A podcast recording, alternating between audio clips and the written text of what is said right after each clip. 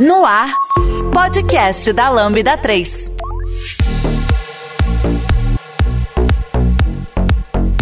Olá, eu sou Fernando Okuma e esse é o podcast da Lambda 3. Hoje nós vamos falar sobre User Story Mapping. Aqui comigo estão Gilberto Nunes e Pedro Arlego. Não esqueça de dar 5 estrelas no nosso iTunes, porque ajuda a colocar o podcast em destaque. E não deixe de comentar esse episódio no post do blog, nossas redes sociais e no SoundCloud. Ou se preferir, mande e-mail pra gente no podcast.lambda3.com.br. Hoje nós vamos falar sobre coisas de agilidade, né? Tamo aí pra isso. Basicamente é isso, né? a gente não falou aqui, mas, né, é, Gilberto e Pedro são agilistas aqui, né, na, na Lambda 3. A gente tem bastante, é, vários casos para conseguir trazer, assim, é, analisar e trazer algumas, algumas referências, né, para esse assunto. Acho que vale a pena dar uma contextualizada, né, falar um pouco o que, que é o User Story Mapping. Alguém aí tem, se habilita aí a puxar? Dar um Sim, vamos lá. Vamos falar um pouquinho sobre o que é, depois a gente conta as histórias, porque história tem muito. Mas, ó, o User Story Mapping, basicamente, ele é um, um formato, um padrão. Ele não é um, um, software que você vai lá, baixa o User Story Mapping para usar. É uma forma visual que vai te auxiliar a criar histórias de usuário mais relevantes no que diz respeito ali a, a gerar valor para o usuário final diz respeito à jornada dos usuários, sabe? O formato é bem simples, que as pessoas têm que ter em mente quando a gente fala sobre User Story Mapping. É um, um backlog de duas dimensões, o pessoal chama assim.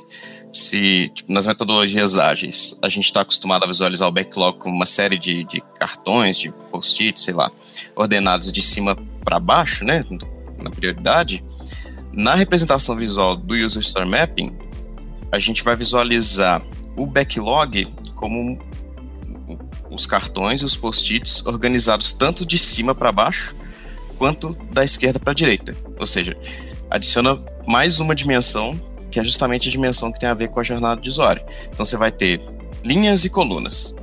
Nessas linhas, né, que é a dimensão a mais, se for comparado com o backlog tradicional, nessas linhas você vai contando a história do usuário, mapeando a jornada de ponta a ponta enquanto nas colunas você continua normalmente colocando a priorização de cima para baixo. Aí o resultado final, né, que você vê na, numa parede assim, falando bem superficialmente por enquanto, depois a gente entra em detalhes, você vai ter ali é, em cada coluna uma série de post-its relacionados entre si que fazem parte de um passo, um único passo na jornada do usuário. Não sei se ficou complicado, mas por exemplo, se eu criar um story mapping de uma feature de alugar um carro por um aplicativo.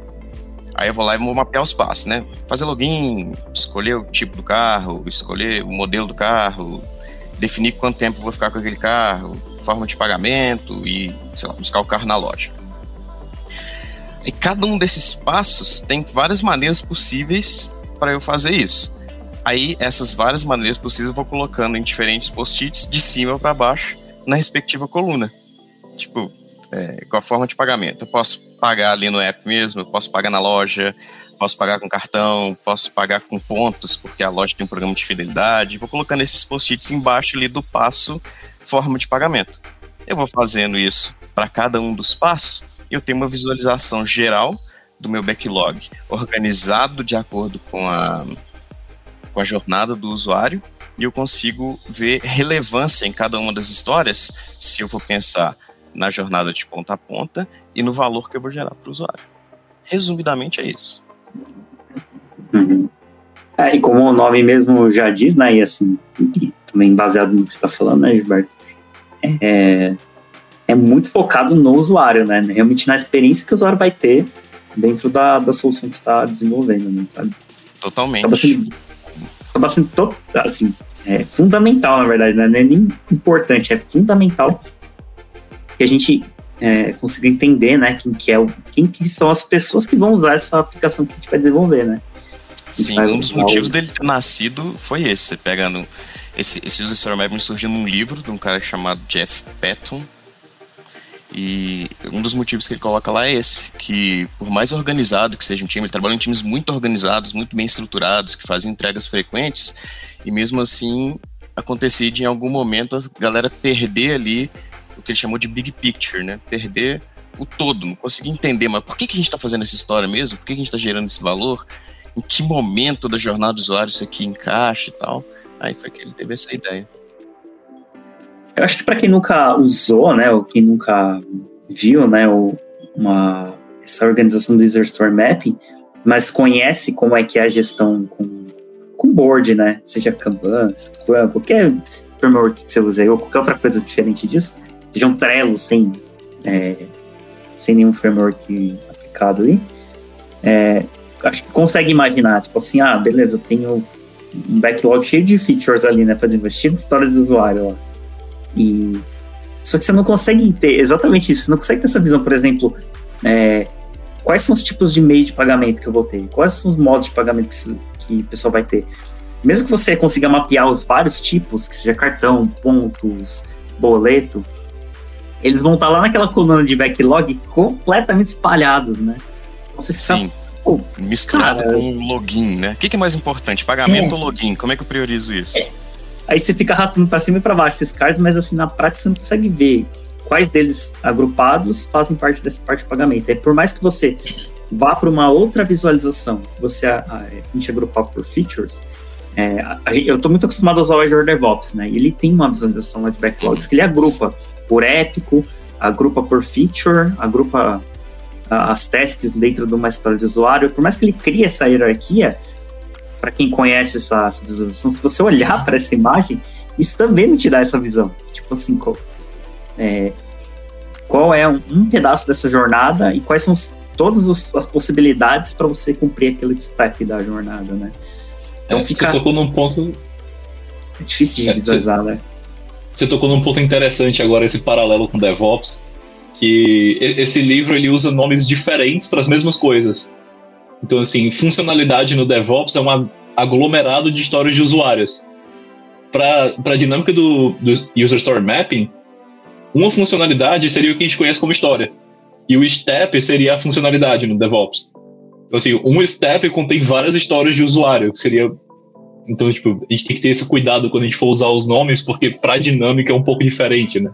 Então, quando você for usar na prática, você tem que conhecer bem a dinâmica para poder saber fazer esse paralelo na hora. Que eu acho que ele até não usa épico. É, ele não usa épico porque acho que ele coloca no livro, né? O Gilberto pode me corrigir se estiver lembrando errado. Eu acho que ele decide não usar o conceito de épico porque não existe um consenso no mercado do que é exatamente um épico. Então ele descarta o épico e força, foca ali na funcionalidade e no, nas histórias de usuário, né? Mas ele, ele é muda para um nome mais. É, ele, ele muda para um nome mais prático, ele chama de passos, chama de funcionalidade. Porque, assim, a nível de código, a gente já tem o termo funcionalidade, né? Eu lembro que para devs começando em agilidade tem esse entendimento novo aí, né? Que às vezes você está codando alguma coisa, aquilo é uma funcionalidade, não o aglomerado lá inteiro. E tem, tem aí esses paralelos com as nomenclaturas, né? É, eu tô pensando aqui agora que você foi falando, faz, faz bastante sentido, até, até pro Azure DevOps também deveria fazer sentido isso, né? Porque na prática, é, mesmo que você tenha vários tipos de pagamento, mas, por exemplo, eu pagar com, cartão, aquilo é uma funcionalidade, né? Inteira aquilo. Tipo, por mais que ele esteja naquele. Né? É, fica bizarro, né? Eu pensando, agora eu tô começando a pensar, cara. E parece que aquela, aquele step é como se fosse pro Azure DevOps o épico, né?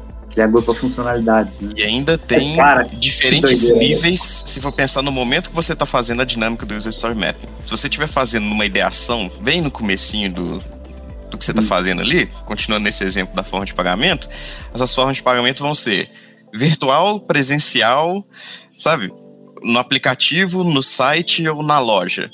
Se você estiver fazendo já um mapeamento da história de usuários na funcionalidade de alugar o carro pelo aplicativo, aí beleza, a forma de pagamento vai ser sempre pelo aplicativo, aí tem ainda mais essa camada de profundidade ah. que você pode usar, é legal. Pode crer, poderia ser assim, se olhar para a experiência do usuário num panorama mais global, então assim, não só especificamente ali na no, no aplicativo, na, na, solução que está tá sendo desenvolvida em software, mas então daria para mapear ele até num contexto maior, assim, né?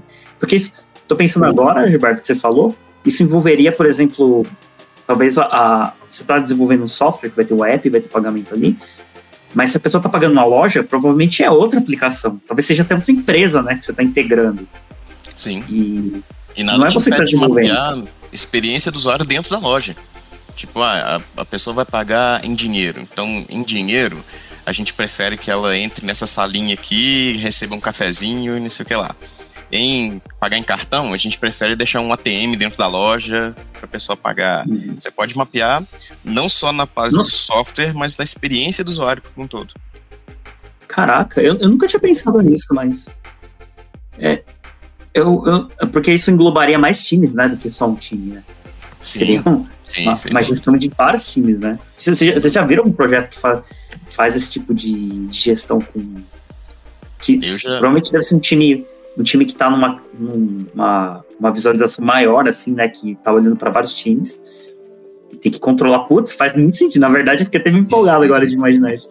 Eu já tive a oportunidade de trabalhar num projeto muito grande em que foi mapeado lá no comecinho mesmo quais seriam os grandes passos do usuário para ele chegar no objetivo final. Foram sete passos grandes e cada um desses sete passos era um time diferente que ficava responsável. Ah, olha Bem legal. só. Interessante.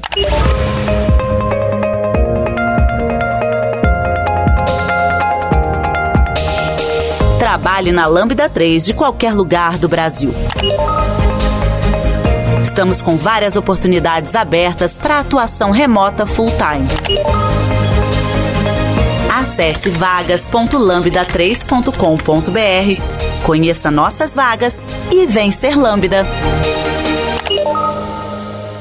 É, até para ajudar a, a, quem estiver ouvindo para visualizar, que talvez nem todo mundo conheça a dinâmica, como é que funciona estruturalmente assim, né, o visual mapping? Você tem assim, ele é de cima para baixo, né? São várias colunas. Na primeira linha lá em cima, você tem as pessoas que você vai atender. Aí cada pessoa cria um bloco que vai ser dentro de uma coluna maior. E em cada bloco vai ter os passos que aquela pessoa vai fazer naquela jornada. Aí dentro de cada passo, você tem coluninhas menores para é, as funcionalidades, né? Que seriam as histórias de usuário para poder chegar ali. Então você tem uma persona, uma coluna grande, você tem várias colunas menores com os passos que aquela pessoa vai seguir, e dentro de cada coluna menor você tem as histórias de usuário que vão servir as funcionalidades para poder conseguir fazer aquele passo. Aí, na prática, se você vai atender a várias pessoas, como a gente está falando aqui, de cada bloco ser atendido por um time, né? Então você teria várias colunas grandes dessa repetida para cada jornada de usuário diferente ali. Exatamente. Aí tem o, tem o, o quesito das linhas também, né, que a gente mencionou mais cedo, que essa dinâmica também funciona como uma forma de priorização de release. Então você pode ter ali um, um corte feito ali, tipo, ah, a partir dessa funcionalidade, a gente vai considerar release 1 vai ser a partir dessa funcionalidade aqui, release 2. E você consegue organicamente ir mexendo nesse planejamento ali conforme você for vendo as métricas do time e vendo ali a vazão e a velocidade que aquele time consegue entregar. Isso aí que você falou, Pedro, pra mim é o pulo do gato. Essas fatias de valor, sabe? Essas releases, assim. Eu tava até deixando para falar isso depois pra gente abrir um capítulo inteiro sobre isso, que pra mim é, é a parte que mais me empolga na, na, nessa questão do User Story Map. É claro que a questão visual de você poder, sei lá, colocar numa parede, colocar numa ferramenta digital, você conseguir todo dia bater o olho ali e entender o que está acontecendo de ponta a ponta, sensacional. Mas quando você consegue tirar uma fatia daquele monte de, de post-it cartão que você gerou e você fala assim, beleza, essa fatia aqui é o meu MVP, o famoso famigerado MVP. Essa fatia aqui de cima. E você consegue perceber, né, realizar que a sua fatia, todas as suas fatias estão sendo de ponta a ponta, isso muda o jogo completamente. Porque é muito difícil você gerar uma fatia de ponta a ponta. Tão difícil quanto necessário. E aí que eu acho que fica interessante. Cara, é legal, né? Você conseguir olhar. No final das contas, é isso que a gente busca, né? Trabalhando com agilidade. É você conseguir entregar valor que seja possível de testar, de validar, né? Para poder ter feedback. E aí, você pega aquela fatia, por exemplo, o usuário tem que conseguir se autenticar, né? Tem que, saber, tem que conseguir saber que, que usuário é ele mesmo. Ele tem que poder escolher o que ele quer, ele precisa pagar e precisa retirar. Você conseguir, tem várias maneiras de fazer cada um desses passos, mas você poder escolher quais das maneiras você quer priorizar só para poder fazer um teste, né? Tipo, é isso aqui que eu quero validar primeiro. Se isso aqui der certo, é, a gente passa para a próxima fatia. Se não, se não se ficar esquisito, né, não for bem que a gente está imaginando, a gente já começa a ajustar antes de puxar a próxima a próxima iteração, né, o próximo incremento disso. Mas é então essa é a dificuldade de quando você não tem essa estrutura, né? Você olha para um backlog gigante, por mais que um monte de, de pessoas tenham trazido lá as, a, as coisas que fazem sentido, gerou backlog, escreveu histórias, vários tipos de pagamento, várias maneiras de se indicar. É, tá tudo no backlog gigante, né? Você fala assim, como é que eu, como é que eu coloco isso aqui em ordem para que a hora que eu terminar essa, esse conjunto de coisas que tem que implementar, eu, eu vou conseguir testar, né? De ponta a ponta, menos que, mesmo que seja assim só um tipo de autenticação, que eu só consiga pagar por cartão de crédito, não consiga pagar de nenhum, nenhum outro jeito, mas eu consigo é, fazer todo o processo, né? Entrar na aplicação, escolher o que eu quero, pagar e conseguir retirar. Cara, assim, é, acho que essa, é, conseguir enxergar ele é, na tua frente para poder decidir o que, que você vai puxar ou não e o que que faz parte desse dessa primeira release, né? A primeira entrega que você vai fazer que consiga testar de ponta a ponta. Eu acho que isso dá uma, é, como é que eu vou dizer? Dá uma segurança, né, para as pessoas, tanto para o time que vai desenvolver, porque eles sabem o que está buscando, e dá uma, é uma segurança clareza. também para a palavra que você está procurando clareza. Que no final Exato. das contas é o que dá. Eu consigo chegar num dia de manhã, olhar o, o quadro lá e falar: ah, tá, estou nessa fatia aqui, sabe? Isso. E é uma clareza compartilhada, né? Você cria uma visão compartilhada do time dos stakeholders ali, que idealmente todos os stakeholders participaram também da dinâmica.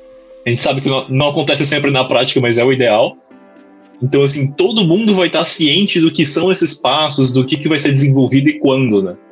Então, você consegue trazer tanto essa clareza a nível do que, que vai ser feito, como essa perspectiva de que aquilo vai ser feito pela perspectiva do usuário. Então você consegue saber o que fazer e para quem eu estou fazendo. Isso para mim muda completamente o cenário do projeto. Boa, traz também uma coisa importante que eu pensei aqui agora, que é gerenciamento de expectativa dos stakeholders.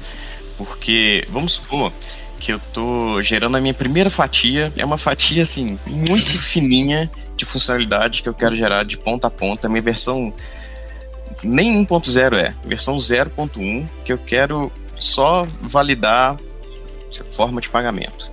Se a minha intenção é validar forma de pagamento, eu não vou colocar isso é, público nem nada, por exemplo, eu podia é, não fazer a parte de autenticação. Então eu coloco, pego os posts de autenticação, jogo para release 2 para baixo. Nessa primeira release não vai ter autenticação. E dependendo se esse conhecimento compartilhado não tiver muito bem entendido, né, muito bem entendido ou compartilhado, vai chegar um stakeholder, bater o olho naquilo e falar: vocês estão malucos? Vocês estão fazendo um negócio de pagamento que não tem autenticação?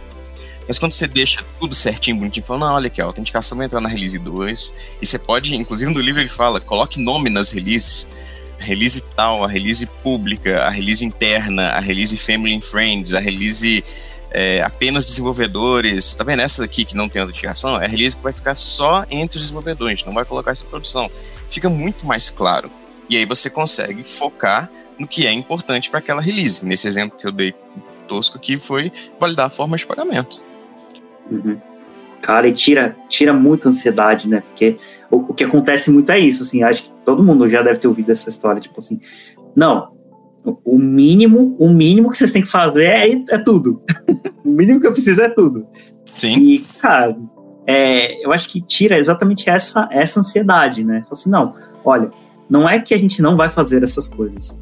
A gente só não vai, só não vai entrar na primeira release. Que essa primeira entrega aqui, que não vai para produção, que vai só para a gente testar e validar tal coisa, já coletar feedback disso aqui, daquilo ali. Acho que quando a pessoa olha na, naquela na estrutura né, do, do User Story Map e vê que tá ali, né, aquela, é, o, o card ali da autenticação, ah, não, tá aqui, ela tá bem antes da, da release que é de produção. Então, tudo bem, então entendi. Eu entendi que não é nessa release, mas vai chegar. Acho que para quem tá, tá ali, é, que é stakeholder, né, fica bem mais tranquilo, né? Dá aquela acalmada no coração, fala assim, não, entendi, tá? Vai acontecer, eu entendi que tá, que a gente vai seguindo o processo aqui, vai, vai ter as entregas. É, e isso faz também, é, faz muito sentido também para o time, né? Aí eu tô falando agora com uma pessoa desenvolvedora, é, você olhar para aquilo e falar assim, terminamos a primeira fatia, cara, isso dá uma sensação tão boa, velho, de você falar assim, cara, entreguei, sabe? Entreguei valor pro produto dá uma sensação de conquista tão grande é, que é diferente de quando você tem um backlog gigante, você tá, tá entregando coisa, entregando coisa, entregando coisa, mas você fala assim, cara, eu não sei. Já dá para testar alguma coisa? A pessoa conseguiu testar? A pessoa tá vendo algum valor? Você fica meio no escuro, sabe? Tipo, meio sem saber exatamente se, se as coisas estão entregando valor ou não. E é meio frustrante, sabe? Porque parece que tá trabalhando muito, mas não tá entregando nenhum valor, assim, para ninguém.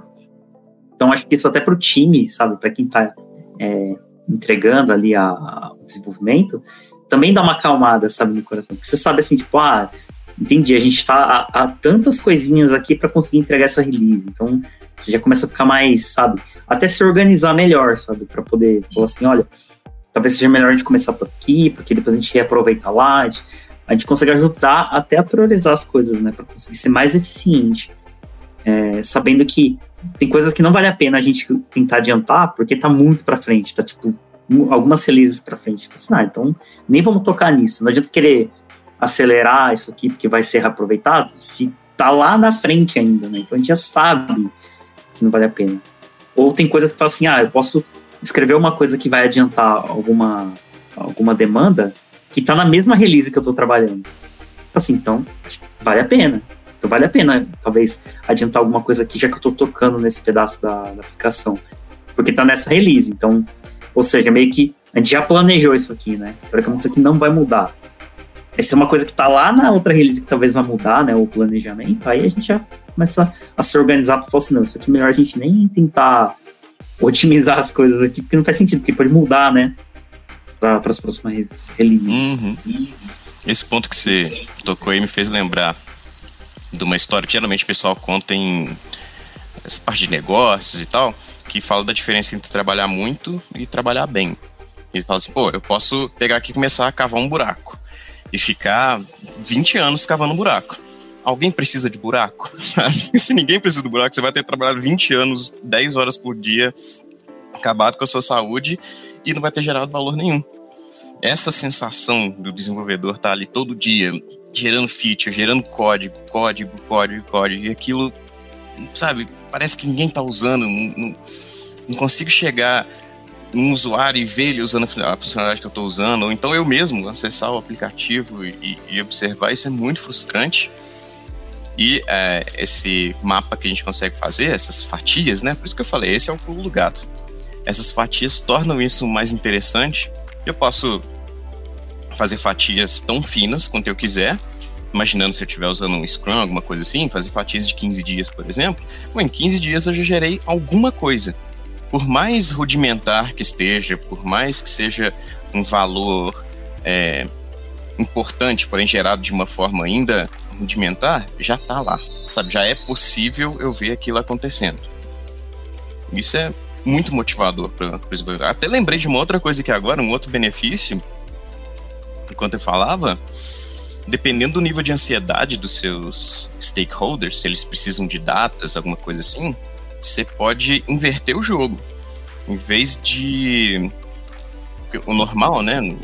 Acontece da seguinte forma: uma série de atividades são passadas para o time, o time faz uma estimativa e retorna com uma data. Ó, tal dia, mais ou menos, te entrega esse monte de coisa. Aí rola uma negociação de data, nunca tá bom para nenhum dos lados, geralmente atrasa e tal. Você usando esse User Story Mapping, você pode inverter o jogo da seguinte forma. Beleza, em vez de me passar quais são as funcionalidades e eu te passar a data, me passa a data que eu te passo quais são as funcionalidades que eu vou criar até lá. Só que aí você vai mapeando isso, você não vai começar do login. Ah, 15 dias, beleza, criei um login top aqui. Minha aplicação não é de login, minha aplicação é de alugar carro. Se eu quisesse uma aplicação de login, eu fazia outra coisa.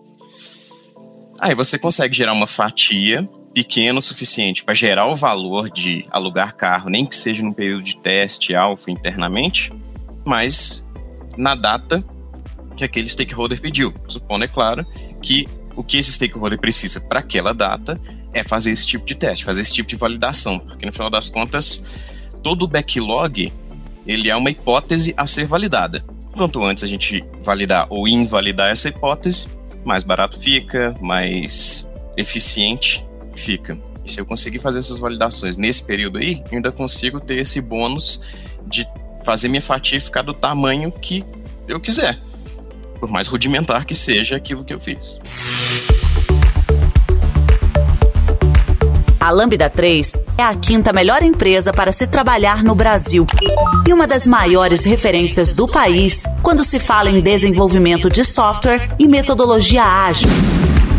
Somos um grupo de pessoas curiosas que adoram inovação e tecnologia.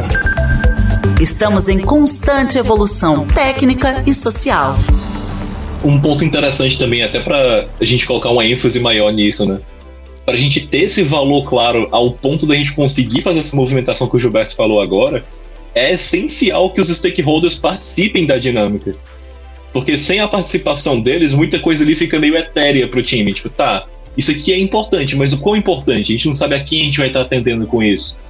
Então, se os stakeholders e os usuários que vão usar ali no, no final participam, nem que seja para opinar ali no começo ou no final do processo, isso já torna mais claro para todo mundo o valor que cada etapa vai trazer ali. Então, é, eu acho que é importante dar essa ênfase da importância de participar.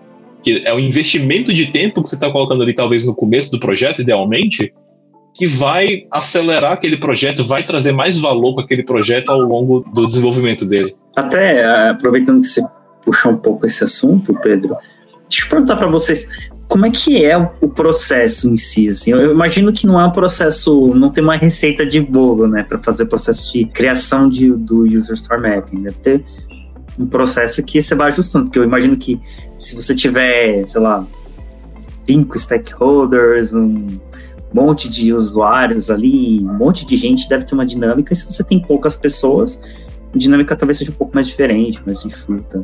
Eu não sei, estou chutando, né? Não mas... tem uma receita de bolo, mas é possível gerar. A gente pode pensar em alguma coisa aqui para. Você está falando da dinâmica em é. si, né? A dinâmica que eu digo é, de momento que vai reunir isso. uma galera numa sala e vamos construir é. o board. Exato, não tem nada. Aí fala assim, ah, eu, eu, quero construir um user store mapping. Como, como, como que é isso? Assim, tipo, por exemplo, né? Quem são as uhum. pessoas que a gente traz para esse processo? Beleza. Deixa eu tentar então fazer. Se eu me perder no meio do caminho, vocês me interrompam. Primeira coisa, pensar num ter um objetivo em mente. Eu estou fazendo aquele user store mapping para qual objetivo? E que seja um objetivo simples, mas significativo.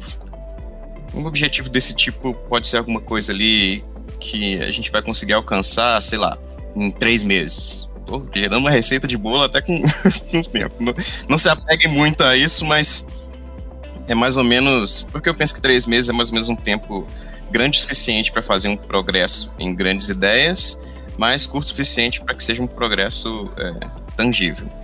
Então, beleza.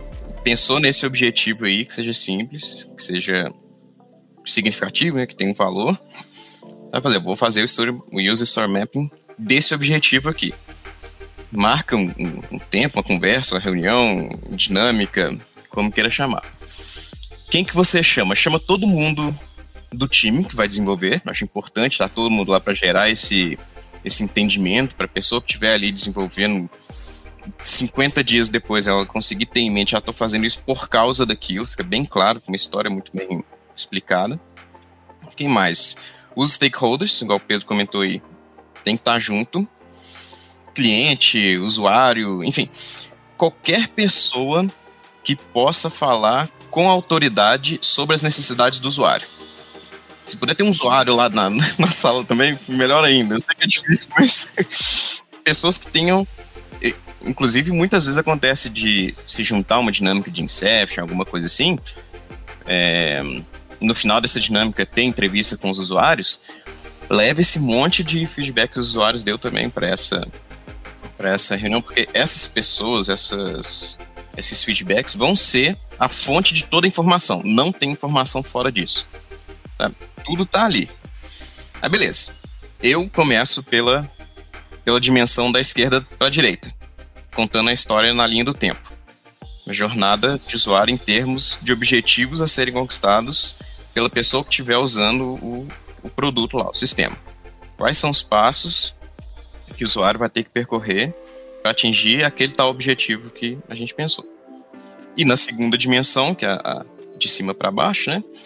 Para cada passo que a gente levantou de usuário, a gente vai pensando em como que a gente pode realizar aquele ponto. As várias formas, e aí pode viajar.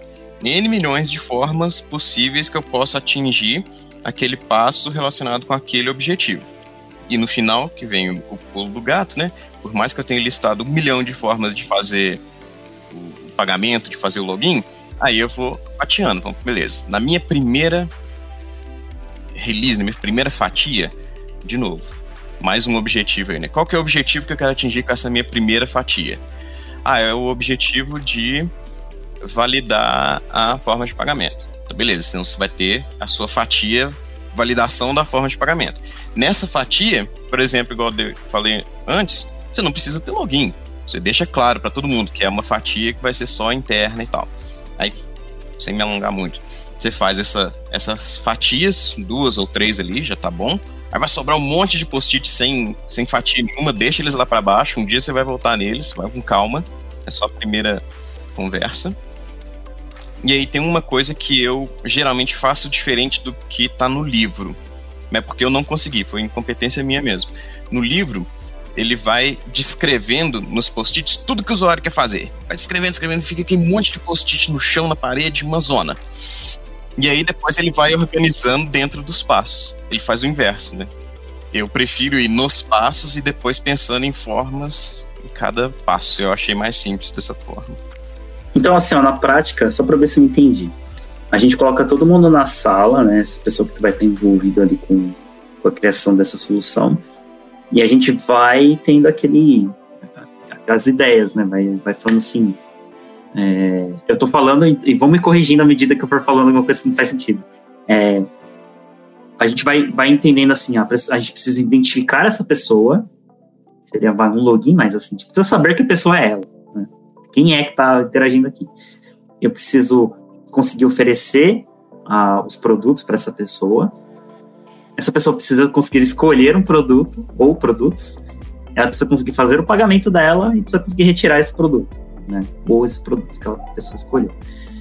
Meio que você tem uma sequência de passos genéricos, né? Porque saber quem é essa pessoa, pode ser que a pessoa foi lá e passou o CPF na loja, pode ser que ela se autenticou no sistema, ou que ela baixou um app e fez o login no app, né?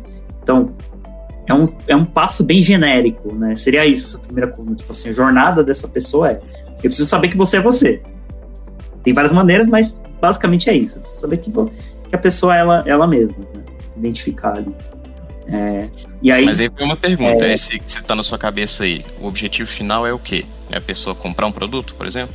É isso aí. Por exemplo, eu, eu, esse é o objetivo. Eu vendo, adquirir o produto tal da minha empresa. Aí você vai é, nesse espaço. É, eu vendo sapatos. Eu, como é que uma pessoa. Eu tô, eu tô imaginando isso, entendeu? A gente coloca todo mundo na sala, e aí, me corrigindo se eu estiver errado. E aí a gente vai falando assim, ah, como, como que eu vendo, como que eu vendo o sapato? Né? Como uhum. que eu consigo vender o sapato e passando por todo esse processo? Como é que a pessoa vai, vai ser a jornada dessas pessoas? Eu preciso me identificar, preciso escolher o produto, né? Eu preciso conseguir ver as possibilidades, né, que eu tenho, preciso conseguir escolher um produto, conseguir pagar ele, conseguir retirar ele ou receber ele, né? Conseguir obter ele. Pode ser a pessoa pegou ela no caixa e levou embora, ou pode ser que ela recebeu pelo correio, né? Então pode ter várias possibilidades também, né? Passos, mas você gerou os passos. Mas a gente gerou os passos e, e, esses passos todos são gerados em, em, discussões com todo mundo que está ali envolvido, né? Que vai sim, estar envolvido. Sim, famoso Mas, brainstorm. É, isso funciona mais ou menos como. É, eu já participei de, de Inception, né? Inception. Lá a gente faz, vai acontecer exatamente isso, né? Fala assim, ah, o que, que vocês acham que são os passos para a gente conseguir vender o nosso sapato aqui? Aí todo mundo começa a escrever nos post-its, né? Todo mundo faz um... E depois a gente vai juntando ali, e meio que dali sai mais ou menos um, né? com a ideia de todo mundo ali, o que, que seriam esses passos. Aí, aqui para o User Story Mapping funcionaria meio parecido, assim, Teria mais Não é tão estruturado como uma Inception, porque a Inception ela tem vários mecanismos para evitar, por exemplo, da do diretor mais influente falar e ficar todo mundo concordando. Mas isso não existe no Story Map. O Story Map é igual eu falei, o formato só. Mas você pode, por exemplo, usar essas técnicas de Inception para poder fazer a dinâmica do Story Mapping ser mais efetivo. Ah, entendi. As coisas não estão necessariamente. É, é, esse, que, é esse que é o ponto que eu estava querendo chegar. Elas não estão exatamente relacionadas. Tipo assim, eu posso usar esse tipo de técnica para, por exemplo, uma pessoa mais influente naquele grupo que a gente reuniu não enviesar o, as respostas das outras, né? Usar técnicas, mas isso não é, é necessariamente o, a parte do processo do User Store Mapping, né? É só uma técnica que talvez você use para conseguir é, extrair a melhor, melhor opinião de cada pessoa ali, né? Então, Sim. Tipo, essa é uma técnica que a gente pode usar. É, uma coisa que eu gosto de fazer quando eu percebo que o, o grupo ele tá meio que empacado em identificar os passos é, eu tento começar do, do Azes, né? Tipo, o que, que vocês fazem hoje para poder fazer esse objetivo? Então, tipo, eles colocam lá já uns post-its mostrando o básico do que eles têm hoje, e aí a gente vai incrementando. Tipo, tá, o que, que não tá funcionando? O que, que a gente precisa mudar? A gente vai tirando o post-it, colocando lá mais. É, eu, eu acho que isso vai trazendo uma visão. Vai virando uma, uma construção compartilhada, né? Eles vão construindo o que, que é o cenário ideal para eles ali. Entendi. É, eu, eu, imagino que as duas, as duas visões sejam. É, essas duas técnicas. Uma serve para quando você não, não existe nada, você está criando uma meio que do zero, né? Não existe. Você vai criar a solução. Então você traz pessoas ali que né, colaborar. E tem aquele que a, a empresa já é desse negócio, já tem pessoas que conhecem, já tem, né, já estão ali no mercado e já tem um processo, né, que elas querem talvez fazer, sei lá, uma transformação digital, que seja, né? É, e aí faz sentido, faz muito sentido, na verdade, partir de, um, de uma coisa conhecida, né? E conseguir também fazer incrementos, né? Falar assim, putz, aqui podia ter isso, podia ter aquilo, esse espaço aqui ele é ruim. Ele talvez não devesse ter, né? Devesse ser outra coisa. E no final das contas, o objetivo é conseguir construir essa sequência de passos genéricos, né? Eu não sei como é que eu vou fazer isso, mas tem que ter esse, esse passo na minha jornada. Isso, que é o que a gente chama da jornada do usuário, né? Uhum. Mas eu fico imaginando, então, agora eu tô na dúvida. Isso acontece antes ou depois da gente mapear quem são os, os usuários? Tipo assim, quem que são as pessoas, né? Que vão interagir com a solução que a gente tá criando. Ou isso não faz diferença? Tipo assim, não é mandatório, sabe? Tipo, ser um ou ser outro na sequência. Faz diferença, mas na prática a gente vê que geralmente faz ser antes, sabe? Faz primeiro esse, esse brainstorm antes de definir quem são as pessoas. Mas é muito nítido que faz diferença, assim. Igual o Pedro comentou antes, tipo, o, o, o principal post-it lá em cima, assim, do quadro, né? Se for imaginar, é, tipo, quem é essa persona, sabe? Aí você pode gerar quadros diferentes para personas diferentes. Ah, entendi. Nossa, mas aí fica muito complexo, né? Se você olhar para mais quadros. Bom. Ah, não, mas aí faz um de cada vez, né? Primeiro vou focar nessa uhum. persona aqui, que é a minha persona principal, é a, ah. o formato que eu vou atingir maior parte dos meus usuários. Sei lá, vou fazer esse aplicativo só para Android. Então não vou colocar nada ali uhum. que tenha especificidade de outro tipo de, de, de sistema operacional. Tá, eu, eu, vou dar um exemplo então. Vamos supor que eu esteja fazendo um app para pessoas que. É... Deixa eu pensar aqui. Revende. Sabe, é, uma pessoa que revende algum produto, sabe? Esse produto tipo. É, de beleza, assim, que os cosméticos, sabe? Que você compra e revende. Qual, eu tô tentando lembrar alguma empresa que faz isso. Tem vários. Ah, tipo, né? é, tipo, tipo, é bom que eu tava tentando lembrar. Que, tem um catálogo, né, que a pessoa vende ali. Eu fico imaginando assim, velho. Eu já vi pessoas com perfis mega diferentes vendendo esse tipo de produto, né? E é, já vi pessoas bem jovens, pessoas mais idosas, tem gente que trabalha em comércio, tem gente que trabalha em escritório. Então, cara, são perfis muito diversos, assim. E eu já vi pessoas com esses perfis diversos trabalhando com essa mesma área, né? E aí tem, tem cenários em que a pessoa, tipo, trabalha, tem um emprego e faz isso nas horas, nas horas livres. Tem gente que vive só disso, né? Tem gente que faz isso, mas faz outra coisa em, em paralelo, tipo, não, não conflita os horários, mas, tipo, faz duas coisas ao mesmo tempo. Então, os perfis são muito diferentes, tá? muito diferentes. Mas você concorda que a jornada vai ser a mesma, considerando os passos Exato. genéricos? Então, meio que não faz diferença. Aí, dali para frente, quando você for gerar, criar os posts dentro das colunas, por exemplo, uma pessoa. Né, não vou dar exemplo, não, mas fica claro. Uma pessoa faz esse passo aqui de um jeito e a outra persona faz esse passo aqui de outro jeito. Então são possibilidades diferentes.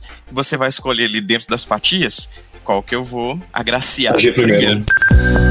A Lambda 3 é uma empresa de tecnologia com expertise comprovada na construção de produtos digitais e soluções customizadas de ponta a ponta, que transformam o seu negócio para uma nova realidade. Saiba mais no site lambda3.com.br.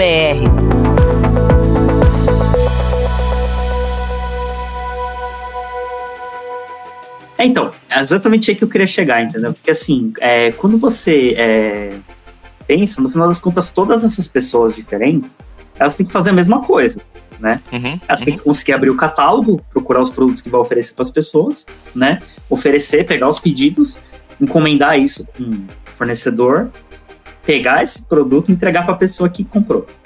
O processo é o mesmo, independente de qual é essa, essa pessoa, mas pode, ter, pode ser que tenha pessoas que tenham mais ou menos dificuldade com, com a maneira como você implementou, né? Por exemplo, uma pessoa mais idosa, é, talvez tenha mais dificuldade com uma aplicação que seja muito pequenininha, sei lá, sabe, tipo, com, com é, é, letras ou coisas muito pequenas uhum. ou com muitos passos dentro da tela, sei lá. E tem pessoas que vão preferir ter uma, muitos itens na mesma tela para poder ganhar tempo, né, para ser mais rápido. Ou seja, é, são a mesma coisa, a pessoa vai fazer a mesma coisa, só que tem gente que vai, vai ter mais ou menos facilidade com, com uma maneira que se implementou. É, eu acho que, talvez para ficar mais claro, ou como se a gente voltar para o primeiro exemplo que a gente deu da venda de sapatos, que a gente já pensou organicamente em algumas pessoas lá. Você falou que poderia ter um cliente que quer comprar o sapato presencialmente, poderia ter um cliente que quer comprar o sapato pelo site e outro pelo aplicativo. Você já tem três pessoas aí. Então, em cada pessoa, você mapearia o que seria aquele passo a passo naquela jornada daquele usuário. Quem vai comprar na loja presencialmente? Quais são os passos? Você tem uma coluna. É tipo, ah, agora no, no que vai comprar pelo site, o que, que ele tem que fazer para poder conseguir comprar o sapato lá? Aí você cria outra jornada. E aí, é, a, a minha dúvida é: é, nesse processo em que a gente está levantando isso, a gente define as personas, então eu fico imaginando o que é meu público, né, dessas coisas que eu tô fazendo. É aquela pessoa que prefere presencialmente comprar, tem aquela pessoa que gosta de comprar pelo app, né, quer usar pro, pelo app, e tem aquele usuário que gosta de fazer pelo site. Quer fazer pelo site, não quer fazer pelo celular, não quer ir na loja, quer entrar no site e pedir. Então, aí você já conseguiu achar três pessoas diferentes ali, né? Três pessoas diferentes. É, depois que você definiu essas personas, a, a, gente entra de novo nesse, nesse brainstorm, tipo assim, ah, vamos começar a falar todo mundo como é que essas pessoas iriam interagir com a nossa plataforma, é isso. Tipo, as pessoas começaram a, começariam a escrever os cards lá para falar assim, uma pessoa que gosta de presencialmente, é assim que eu imagino que ela passa por essa jornada. É mais ou menos assim que acontece? É porque essa escolha de negócio, ela não faz parte do escopo do mapeamento da história do usuário. Quer dizer, né, pode, pode ser polêmico isso que eu acabei de falar. Porque essa é uma escolha de negócio que você fala assim, beleza, comprar pelo aplicativo, comprar pelo site, comprar presencialmente. Qual desses três aqui eu quero atacar primeiro, porque é o que vai me trazer maior benefício, maior número de vendas, maior valor, que seja. Aí eu vou fazer pensando nesse caso específico, entendeu? Mas é uma escolha de negócio por fora. Ah, entendi. Isso, isso geraria aqueles é, o, boards diferentes, né? Talvez para a gente poder focar em cada, em cada experiência dessa. É, ou então, se você não tiver separado por é, personas, nesse caso eu acho que seria interessante sim separar, mas caso não tivesse separado, você pode ter um post-it lá na parte de pagamento, é, que é pagar via cartão de crédito e o outro que é pagar em dinheiro na boca do caixa Estão separados. Você sabe ali instintivamente que um é pelo aplicativo e outro é por presencialmente, mas está tudo misturado. Claro que fica uma organização ruim, né? Seria melhor estar tá separado, mas é possível também colocar no mesmo de todos. Só que aí você vai, de novo, escolhendo ali, se você escolher que é a sua primeira é, interação, você vai contemplar quem usa o app e não quem vai presencialmente, porque, sei lá, sua loja ainda não dá pronta, alguma coisa assim, esse post do pagamento na boca do caixa, ele vai lá para baixo, na questão de prioridade, dentro da coluna formas de pagamento. E vai estar tá lá, né? Tipo, pra, pra quem for assim, stakeholder, fala assim, não, mas tem que ter pagamento no caixa. Fala, calma, tá lá, tá aqui, ó, veja o card lá, tá?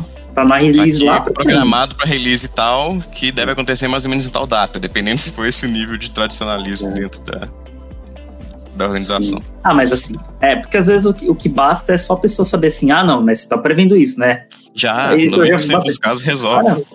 Ah, é, fala assim, não, tá, tá aqui, ó, tá, tá, tá, tá, descrito o card, assim, né? Tipo, qual é o objetivo disso aqui? Ah, fala, não. A pessoa, não, tudo bem, então. Assim, você e tá aí, à medida que você vai entregando a, as funcionalidades, você vai removendo elas do quadro e subindo as que estavam embaixo. Então ele vai vendo cada vez mais aquele que ele queria e subindo lá na, na hierarquia né, de prioridade. Eu acho que é bem interessante, porque depois de um tempo, eu acho que quando as pessoas acostumam a olhar, é, ter essa visualização, acho que a, a pessoa começa instintivamente a querer participar mais da priorização, né? Porque a pessoa vai olhar e fala assim, não, mas acho que isso daqui era melhor fazer antes da, da que tá na release. Na, na... Cara, perfeito isso que você falou. Eu tô cada vez mais convencido de que as pessoas participam menos, não por falta de interesse ou por preguiça, elas participam menos porque não estão entendendo o que está acontecendo ali. E com essa clareza gerada pelo esse mapeamento das, histórias de usuário, a pessoa vai entender aquilo e aquilo vai criar uma pulga atrás da orelha dela e ela vai chamar o time e falar, mas peraí, não seria melhor se. Pronto. Independente da pessoa que seja, sabe? Se ela faz parte do time ou não, se ela é um stakeholder ou não, se ela é um usuário, cliente, enfim. Fica mais claro para a pessoa entender o, o que está acontecendo e ela minimamente se questionar o porquê daquilo. Sim. E é interessante também que serve como uma ferramenta para a gente trazer a pessoa de produto mais para perto, né? Porque tem cenários, tem. Tem N cenários de clientes, né? Mas a gente sabe que é bem comum o famoso PO distante, né? Então você tem ali uma pessoa de produto, mas ela aparece pontualmente ali para poder trazer alguma mudança ou trazer uma priorização para o time. Então você tem uma ferramenta visual como essa que foi construída ali todo mundo junto. Você pode, por exemplo, na, na planning do time, você, ó, oh, PO, vamos usar isso aqui? a gente montou ali sei lá, semana passada a gente montou isso aqui juntos, vamos usar isso aqui para as priorizações? Aí você consegue trazer essa pessoa de produto mais para perto para fazer ali o planejamento da próxima interação de uma forma que todo mundo já está familiar com o processo. E depois que tem essa construção, aquilo meio que cria uma sensação de dono das pessoas que participaram daquela solução que eles vão construir. É, é, um pouco diferente da dinâmica normal, que você tem ali o board, que você olha muito granularmente ali o que está sendo priorizado, sem ter essa visão maior da, big picture, né? Figura maior.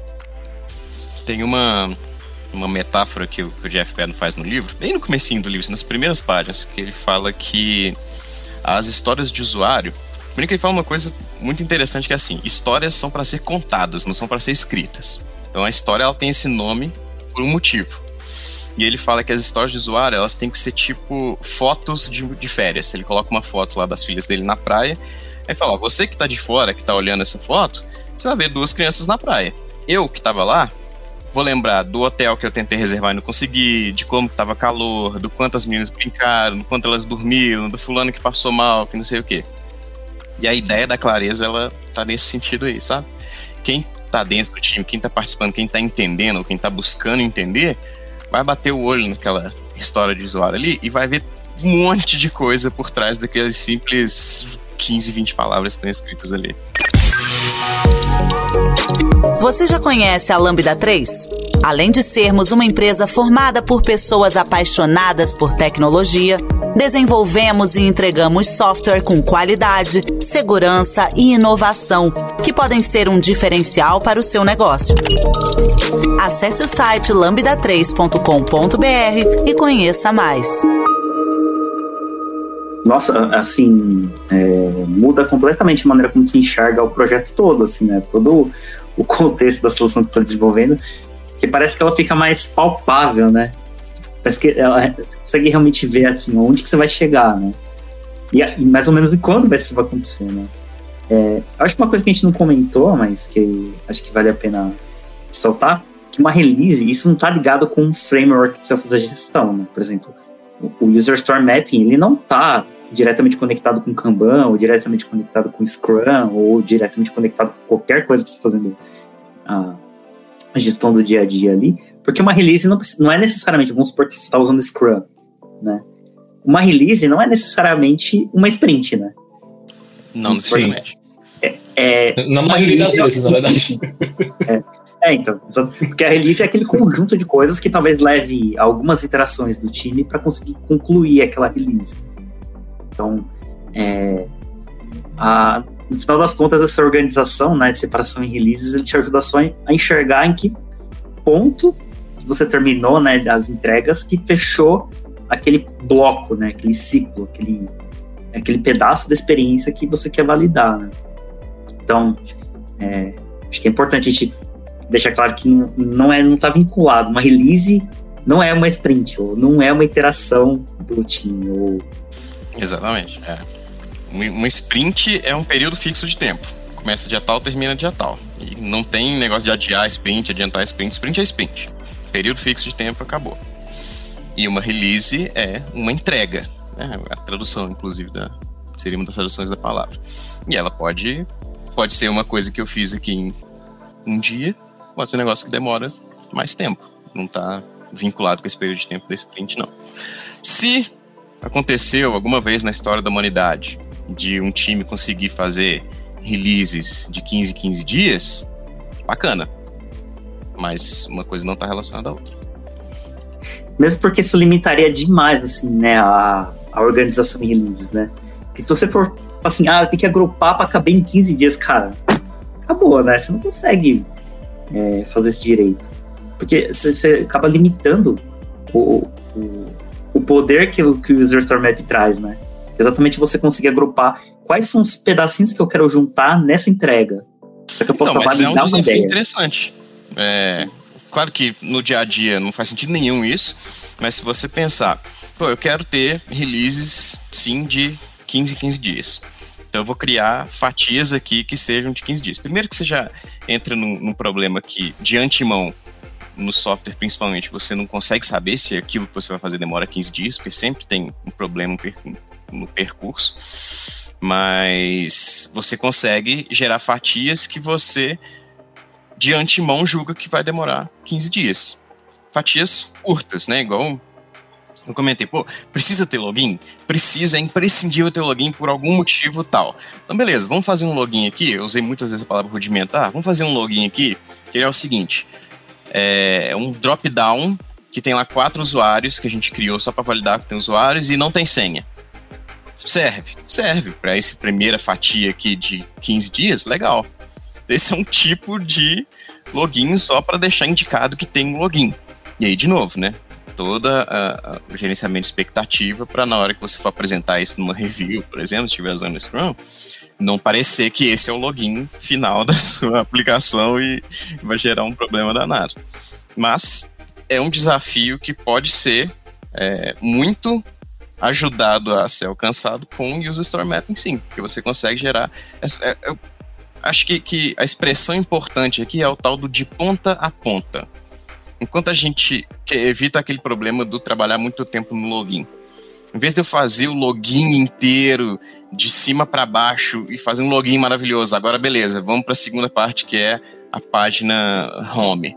Pô, já fiquei seis meses trabalhando em login, ninguém precisa mais desse aplicativo aqui, sabe? Já acabou o mercado e tal.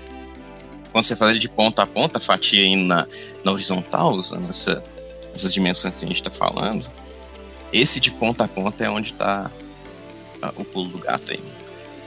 E, cara, agora que você tá ouvindo você falar, né, eu acho que eu, eu acabei, acabou de cair minha ficha de uma coisa que você falou lá no começo do no nosso papo, né, que se inverte um pouco a, a, a parte de, de é, geralmente quando vem o pessoal é, PO, né, ou stakeholders querendo forçar, ou querendo forçar que as coisas sejam mais rápidas, ou, é, você realmente inverte essa ordem, porque se você está mostrando aquele, aquele, aquele conjunto de, de entregas ali, e a pessoa tá querendo forçar a colocar mais coisa naquela release, você fala assim, olha, você quer colocar? vamos colocar então. Mas você sabe que isso vai demorar mais tempo para ser entregue, né? Quanto mais coisa você colocar aqui, mais tempo você vai demorar para validar essa ideia que você quer, tipo, de cinco passos, a que você quer validar de verdade é a terceira. Você, quer mesmo ficar enfiando um monte de coisa na primeira etapa? Tipo, faz sentido isso pra você? Tipo, Sim, fica muito mais fácil você argumentar, né? Porque a pessoa fala, putz, é verdade, cara.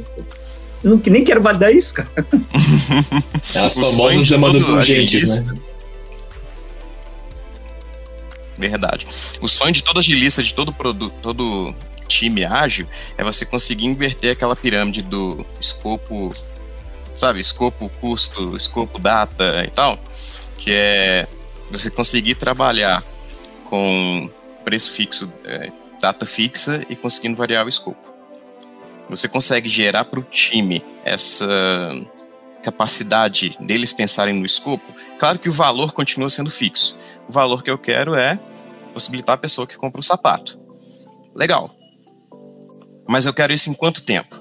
Ah, eu quero isso para daqui a um mês. Então, beleza, a pessoa vai comprar um sapato, mas ela vai ter pouquíssimas opções de sapato, ela só vai conseguir é, encontrar o sapato fazendo scroll na tela, não vai ter campo de buscar e, sei lá, não vai ter login.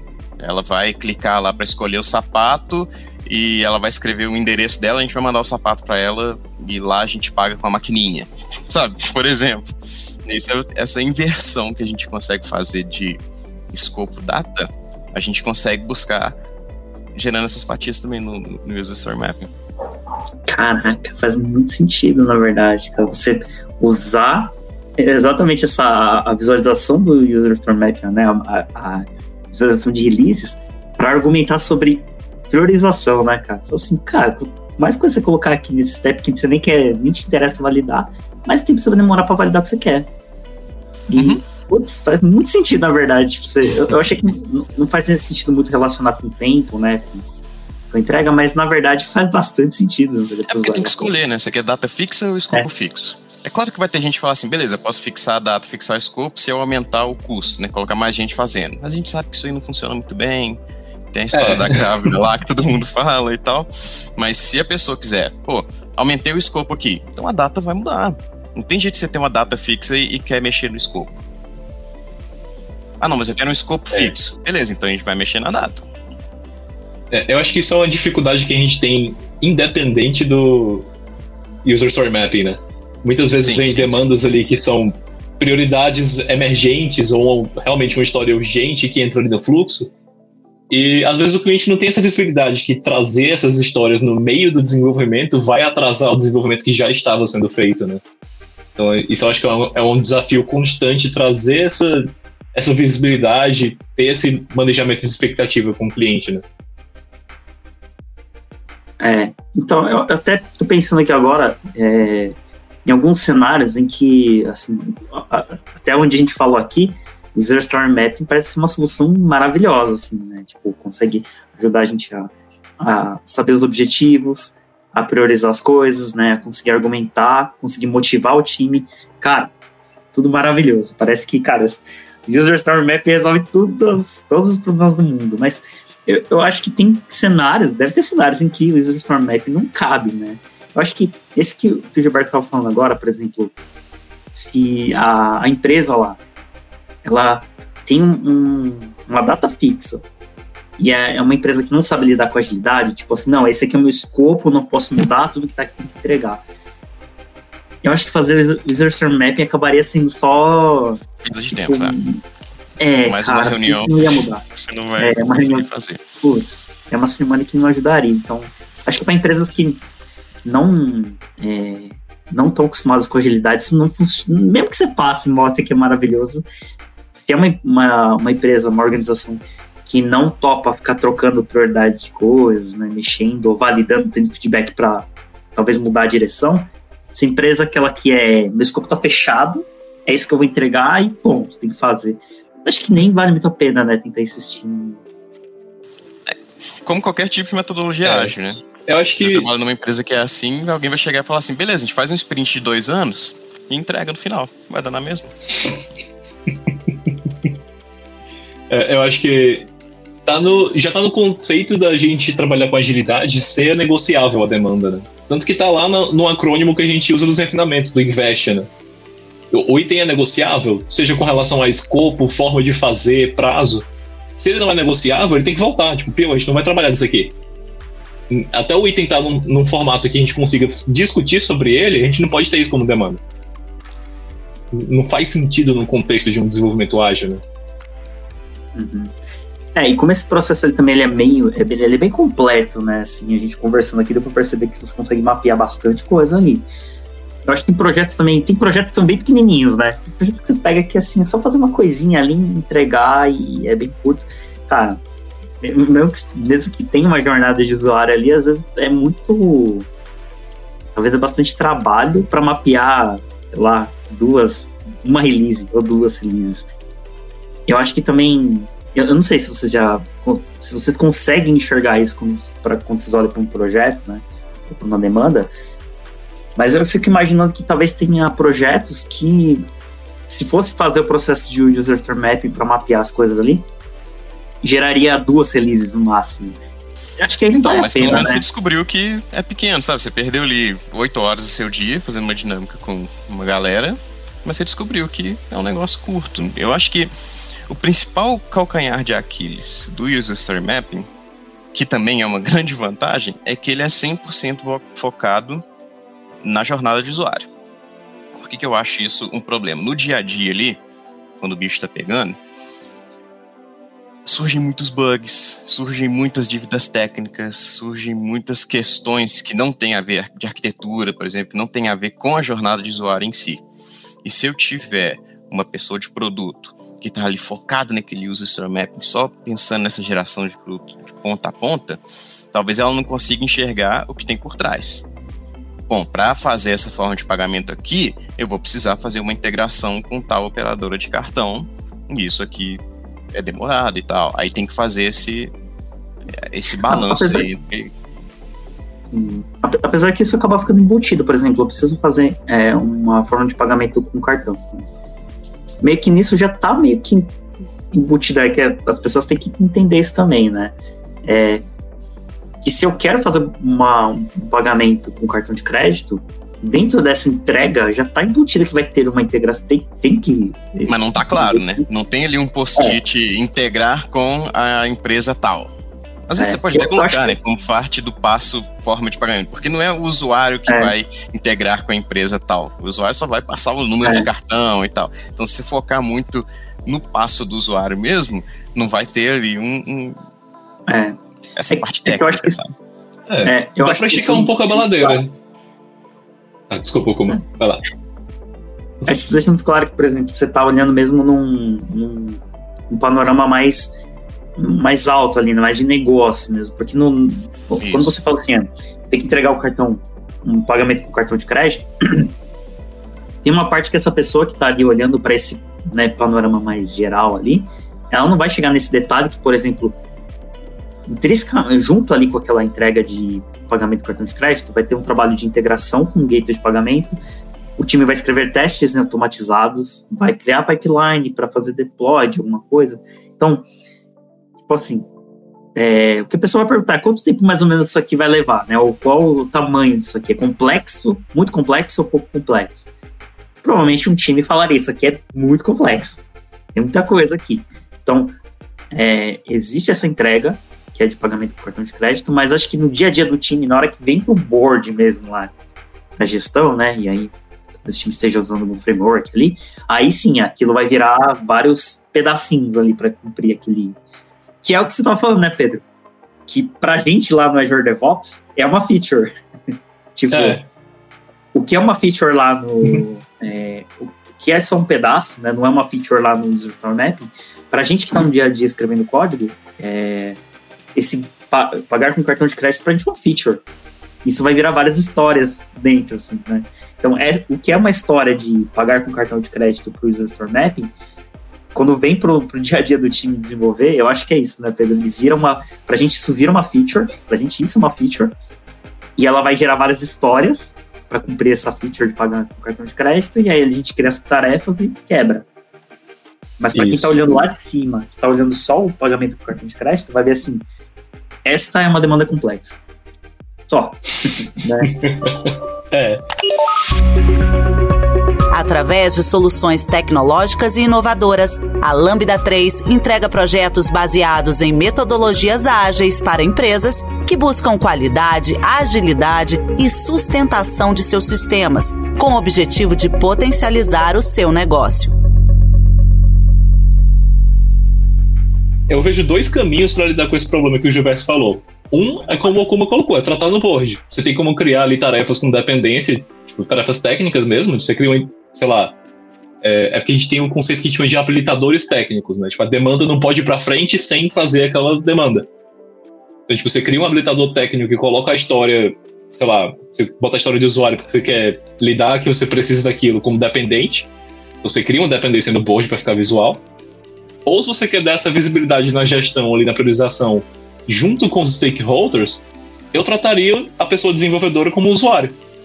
Eu criaria uma coluna com o usuário, pessoa desenvolvedora, e colocaria demandas lá também. Não é o ideal, assim, mas é uma forma de tentar contornar esse ah, calcanhar de Aquiles, que o falou. Não é canônico, mas é uma possibilidade.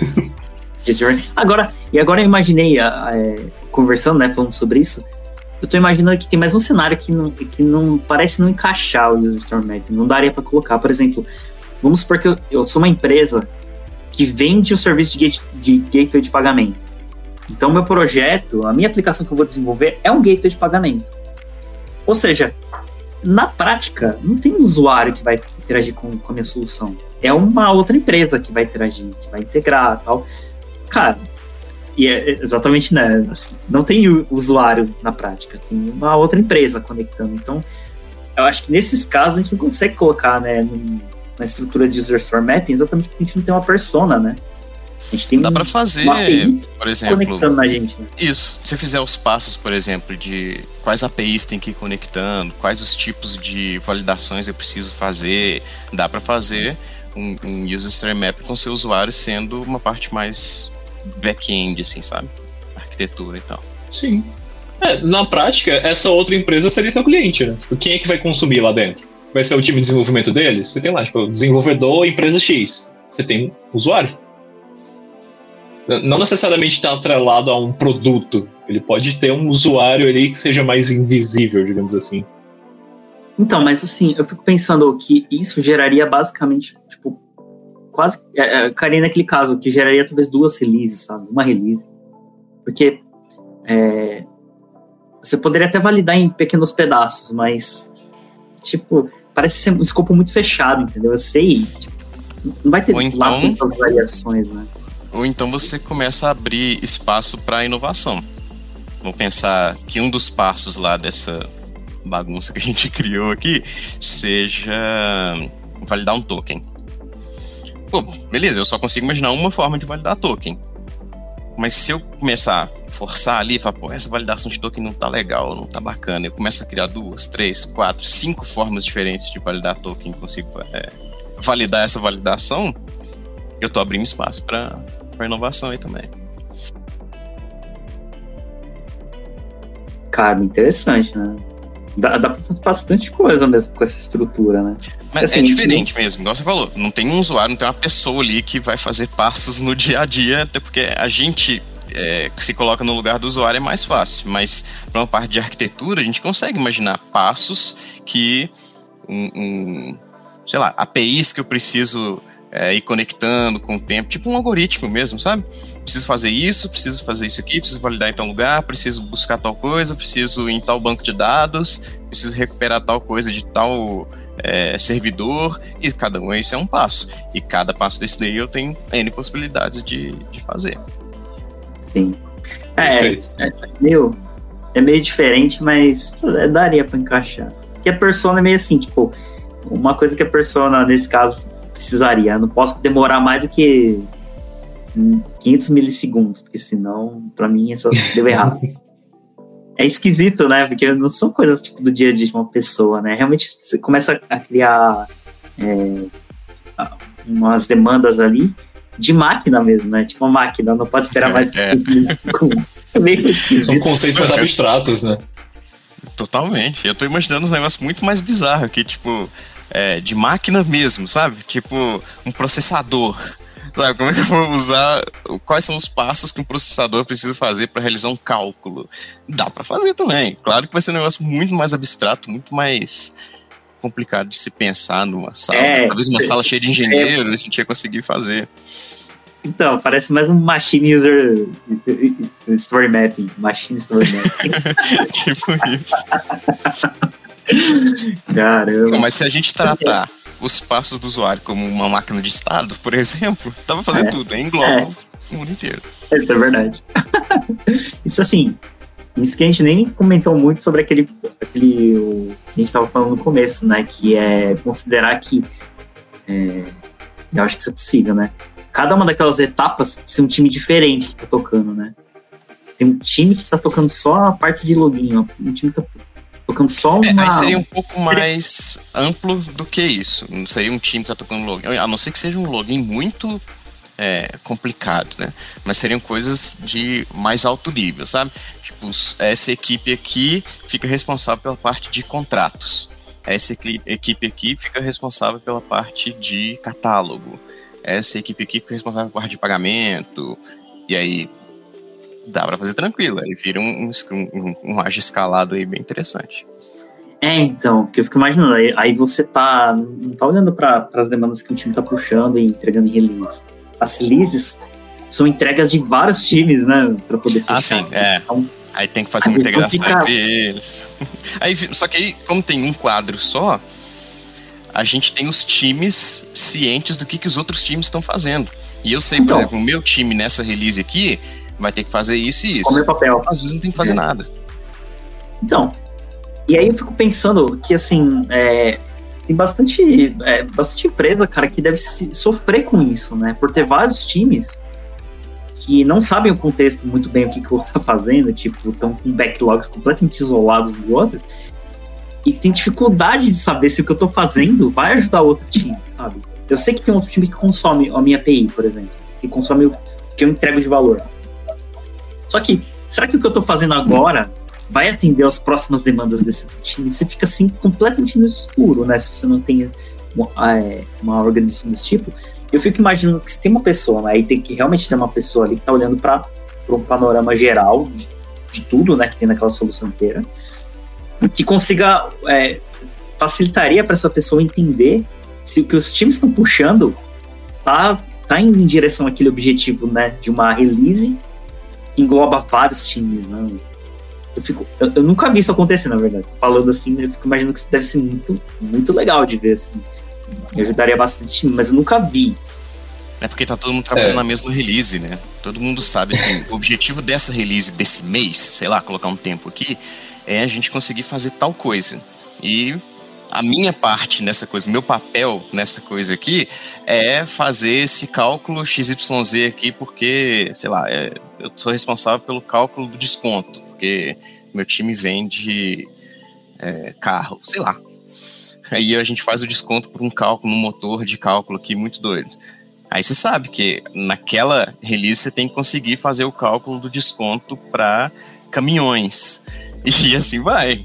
E aí você vai trabalhando interativamente com outros times, é, conversando com outros times. Então, Pô, e aí, aquela parte lá, você para tempo de entregar, não vai? Como é que tá? Como é que não tá? Às vezes você entrega antes e fica um tempo ali ocioso, quer dizer, não fica ocioso, né? Porque sempre tem coisa da outra release já que você pode puxar para fazer. Mas é legal, é legal sim. Pode até um time talvez apoiar o outro, né? Sei lá, tipo assim, ah, o seu time tá tendo.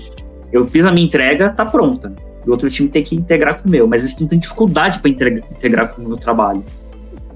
Se a pessoa é, tá ali, é, acho que pode pedir esse time ajudar a fazer essa integração, né? Apoiar. É, eu acho que é um assunto bem complexo, porque a gente tá falando de agilidade em escala, né? Tipo, não é mais agilidade é. de time, é agilidade de é. times. Então, tipo, eu acho que é até pauta pra gente puxar em, outro, em outra conversa, em outro podcast, que isso aí dá pano pra manga, viu?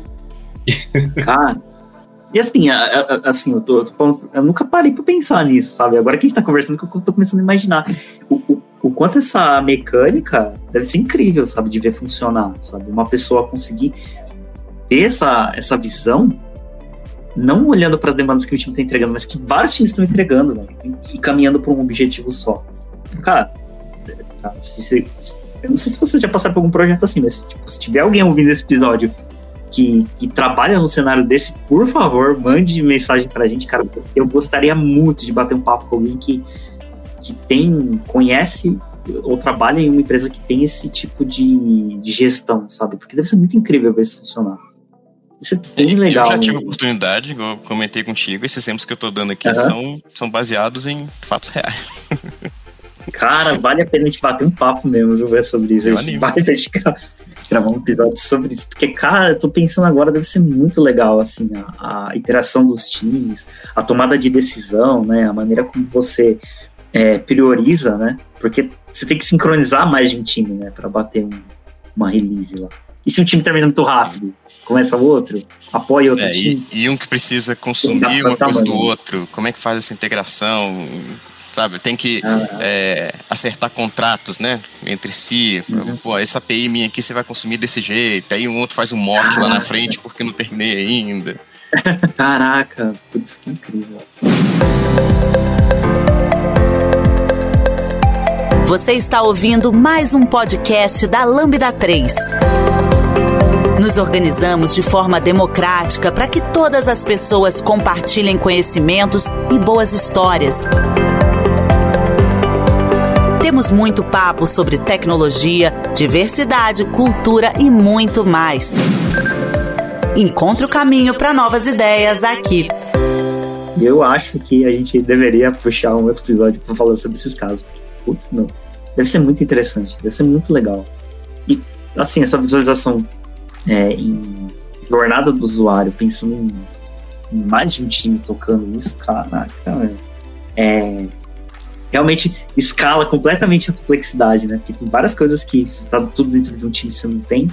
Quando você espalha isso para vários times, aumenta muita coisa de complexidade, né? Na gestão disso tudo. Sim. Caraca. Acho que se eu pudesse resumir assim a, a, diferença que seria em trabalhar com times e não com um time por release, é comunicação. Comunicação vai ser chave que assim, vai ser muito fácil cair naquela armadilha de tentar encontrar o culpado de porque uma demanda X está parada. Acho que é, é, menos focar por esse lado e tentar parar. Tipo, tá, gente, todo mundo aqui, tipo, a gente tá com isso aqui parado, como é que a gente resolve? E é, e é bem nessa linha de, tipo, tá, beleza, meu, meu time tá um pouco parado aqui porque a gente tá esperando isso, a gente consegue te ajudar a resolver? Comunicação vai ser essencial nesse cenário, não vai dar para funcionar sempre. Caraca, então, e aí eu fico imaginando que, bom, tem que ser uma pessoa que tem muita, muito conhecimento de agilidade, né, muita experiência para conseguir tocar um, esse tipo de demanda, porque não é, ela é, é só a escala. E não é, é um uma pessoa, né? São vários é. agilistas é, trabalhando juntos. Você tá num outro nível, cara, de, de gestão. Né? Então, cara, esse assunto acho que realmente tá muito mas assim, eu acho que, pelo menos aqui no, no universo aqui do, do User Store Mapping deu para dar um geral bem legal. Eu aprendi bastante coisa aqui desse papo com vocês. Né? Muita coisa que eu não tinha para pensar, velho. É bem interessante mesmo. E eu acho muito que a gente é, deveria. É, é legal essas trocas, porque assim, no, final do dia é uma ferramenta né, de gestão visual. Então você vê como profissionais diferentes estão fazendo uso daquela ferramenta, você aprende. Porque, por exemplo, se eu dou um teclado pro Okuma, ele faz um código, faz uma aplicação inteira. Se dá um teclado para mim, eu, eu escrevo Hello World na tela. Então, assim, a ferramenta muda. Exato. Será? Será? A ferramenta vai depender muito de quem está usando. Então, você conversar com outras pessoas que usam, você aprende também com aquilo. É rico essa troca.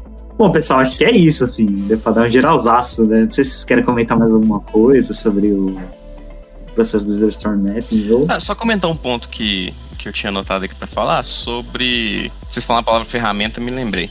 Sobre as ferramentas que pode se usar para gerar esse user story mapping. E assim, é tão simples quanto colar post-it na parede. Qualquer tipo de ferramenta digital, se você estiver trabalhando remoto, que simule é, ferramenta na básica, né? parede, básico, básico. Todas as vezes que eu usei user story mapping, é, era post-it colado na parede, ou então essas ferramentas comuns aí de mais simples, melhor, sabe? Que te dê a possibilidade de escrever qualquer coisa no post-it, qualquer coisa no cartão, e você conseguir organizar, puxando de um lado para o outro, e colocando um para baixo, um para cima, um para um lado, um para o outro. Tranquilo de fazer. Boa. É, sim, é... é... tem algumas, né, que fazem isso, né? Tem o Miro, eu, eu consigo me lembrar agora facilmente, é o Miro que faz, que faz isso, mas tem mais. É, tem, né? tem o Miro, tem o Mural, tem o próprio Azure DevOps, ele tem o próprio whiteboard dele, até comunica com o Teams também. Verdade. Tem o que chama é, Canva, né? Sei lá. Canva, é. O, o Canva eu não sei se tem, o Canva é mais de design. Não. Será? Ah, é, também não sei, eu tô chutando aqui, né? O Miro, especificamente, sem sem fazer propaganda, né? Sem entrar nele, mas é porque é o que a gente costuma usar aqui. Ele tem, inclusive, um template de user story map muito bom. Sim. Se você clica lá, ele já, já coloca o. Tipo, dá um maisinho, ele já coloca o post-it no lugar certo, ele cria as camadas para você e tal. Assim, é um, um, uma facilidade que vai te economizar 5, 10 minutos, sabe? Mas existe. É, tá, fica indicada a ferramenta aí. É, acho que é muita criatividade. Né? É tipo, vai da criatividade também. Você pega um trelo da vida, bota cada coluna pra ser uma persona, pronto, já era. Aí você bota, tipo, sei lá, o card pra ser a, o passo, e bota subtópicos no card pra ser o, as funcionalidades. Acho que vai muito tipo, das ferramentas que você tem à sua disposição e a, cri a criatividade de quem tá aplicando também, né? É, mas essa, essa dica do, do Gilberto foi interessante, assim, se, se tem já um template lá no Miro, talvez seja legal para ter uma ideia, né? Pra, tipo, já ter alguma referência lá, talvez conseguir já, já se organizar mais fácil, né? Porque geralmente quando você pega, pega uma ferramenta nova que você nunca mexeu, você tem aquele tempo de entender como ela funciona. Ah, como é que eu vou separar as releases? Dá para botar um traço? Não dá? já, tem, uma, um template que facilita bastante, porque você, você economiza esse tempo de tentar descobrir como é que você vai sim, fazer. Sim. Já segue Mas mais tem, ou menos tem sites na internet que, de, de, que é um quadro que você coloca post-it, sabe? É só isso. Não tem nenhum tipo de auxílio nesse sentido aí que eu comentei nesse template do Miro. Resolve também, sabe? Funciona bem e tal. É claro, igual eu falei, você vai gastar ali 10, 15, 20 minutos a mais porque você vai ter que organizar na mão. Então talvez isso pode ser um problema, por exemplo, durante a dinâmica tá todo mundo empolgadão e cuspindo ideia e tal, e você tem que ir lá escrever. Pera aí um pouquinho, gente, que eu tô organizando aqui essa parte. Isso aí pode é, gerar algum problema durante Quebrar, a né? dinâmica. Né? É, dá uma quebrada. É. Mas te dizer que tem gente para tudo, viu, Gilberto? Eu já vi gente fazer isso no Procreate com caneta, na Wacom. É, olha só. Então, tipo, a pessoa ia, ia, ia, desenhando o quadro e escrevendo o que o pessoal tava falando. Então, tipo, minha nossa senhora, só sai que tem dinite essa reunião. Incrível, cara. Queria, queria Nossa. E depois, como é que faz pra. Ah, esse aqui eu não quero ele aqui nessa coluna mais, não. Eu quero ele lá na release lá de baixo. Aí tem que apagar e escrever lá Não, dá pra mover. É uma ah, ferramenta de desenho, dá pra fazer um cropzinho, você recorta. Ah, tá. Seleciona ah, e puxa, né? Tipo, então dá pra fazer no Paint. Pronto, fica indicado aí. É, dá pra fazer no Paint. Se quiser, a gente deixa o link aí pro pessoal saber que o do Paintbrush. Ó, é mas isso. acho que vale a pena a gente deixar talvez um link aí, uma referência pro livro, né, que você citou aí, né, Gilberto? É, do Jeff, como é que fala o nome dele? Eu nunca sei falar. Eu falo Jeff Patton, mas eu é, não. Eu também. J-E-F-F-P-A-T-T-O-N. Mas a gente estava procurando nesse livro, tenta deixar o um link para alguma, alguma loja que tem esse o livro, livro dele. E a gente pode deixar alguns links, né, da, do Miro, por exemplo, de algumas coisas que a gente fez também. Para o pessoal poder dar uma olhada também, porque acho que você comentou isso, né, Gilberto? Como é que a gente vai falar sobre User Story Mapping sem recurso visual, cara? É. Ficar descrevendo desafio. tudo. Né? É, desafio mesmo. Mas assim, acho que ficou bem legal, assim. Acho que deu para né, para quem estiver ouvindo, se conseguir abrir aí, né, tiver possibilidade de abrir e dar uma olhada procurando no Google, umas coisas ou as referências, vai conseguir, acho que talvez entender melhor as coisas que a gente tá falando, tipo, visualizando, né? Um, ah, numa hora dessa, a pessoa já foi no Google Imagens e já é, provavelmente. Se você chegou até aqui, desculpe ter falado só no final do episódio. Abre a imagem, volta e ouve desde o começo é, de novo, vai ficar tudo muito mais claro. É, ouve outra vez, né? Não tem problema. Bom, galera, então é isso. Muito obrigado por vocês terem participado. Cara, eu aprendi coisa pra caramba com vocês aqui, velho, nesse episódio. Véio. Bem legal mesmo. Vamos tentar marcar pra falar sobre esse, né, fazer uma gestão mais de times, né, usando a estrutura do User Store Mapping. Isso é bem legal. Ia gostar bastante também. Vou chamar. Eu que agradeço pelo Eu animo essa conversa também, interessante. conhecimento. Sempre que precisar, é só chamar. Beleza, galera. Muito obrigado, hein, galera. E até a próxima, então. Valeu! Você ouviu mais um episódio do podcast da Lambda 3. Indique para os seus amigos esse podcast. Temos também um feed só com assuntos de tecnologia e outro que mistura assuntos diversos. Toda sexta-feira, sempre com o pessoal animado da Lambda 3.